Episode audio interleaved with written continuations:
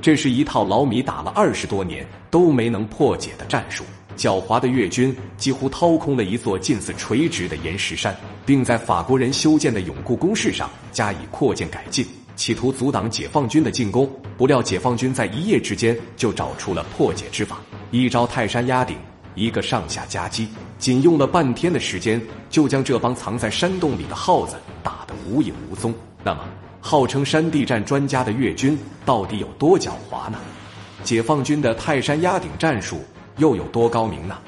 今天就让我们一起去看看解放军是如何用巅峰的战术，一举突破日军打了四十五天都没能攻克的孤山吧。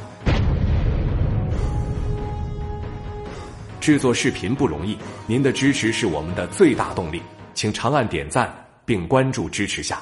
我在这里先谢谢各位朋友了。前面我们讲到幺二五师的三七三团。以不坦协同的进攻方式，对这个仅有两百米高的小山头发起了多次进攻。打了一天，连师部的榴弹炮营都用上了，也没能攻克，损失多辆坦克后，只能撤回休整。幺二五师连夜召开作战会议，通过了一天的激战，战士们对越军的火力分布也有了充分的了解。正面是越军重点防御区，这一区域不但火力猛。而且都是悬崖峭壁，就是能突破越军的火力封锁，步兵也很难攀爬；就是能爬上去，也无法进行靶点作战。而它的侧翼与背面就不同了，那里相对火力较弱，防守也没这么严密。更为有利的是，这里地势较为平缓，步兵只需借用少量的登山工具就可以爬上去。但要从越军的眼皮子底下穿插过去，难度也不小。经过大家一致讨论后，连夜制定了一个巅峰的作战计划。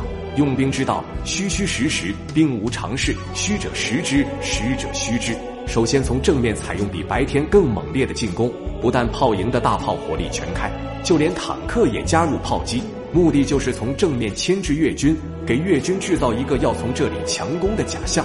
同时，连夜派出两支小分队，在黑夜与正面强攻的掩护下，穿插至孤山的侧翼与后方，再爬上两百米高的山头。直接骑在越军的头上，以泰山压顶之势自上而下打。很快，突击队在耀眼的炮火下出发了。他们穿过稻田，爬过高山，绕了一圈后，来到了各自的目的地。身手敏捷的队员顺着树根爬上岩石后，再放下攀登绳，带领着队员一步一步的往上爬。虽然侧面比正面平缓，但几乎也是峭壁。要爬上这种从来没有人爬过的岩石山，别说是晚上，就是白天也很难。更何况是一支几十人的队伍，要在敌人的眼皮子底下爬上来不被发现，简直就是个奇迹。有的战士被树枝扎破了手掌，他们一声不吭；有的战士被松动的岩石砸到了脑袋，他们咬牙坚持；还有的战士被敌人的侦察火力击中，他们强忍着锥心之痛，直至悄无声息的全队登上山顶，以致越南的士兵报告山顶有解放军时，他们的指挥官还不相信，甚至说报告的小兵在胡说八道。对着他就是一阵突突，解放军的成功登顶就让他们不敢相信自己的眼睛。那么接下来的打法更是让这群越军大开眼界。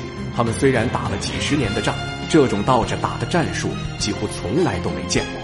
防御工事就是修的再结实，也没有向上防御的。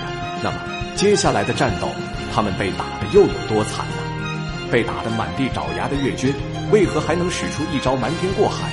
差点给幺二五师带来了灭顶之灾呢，请看下集《孤山之战三灭鼠大战》。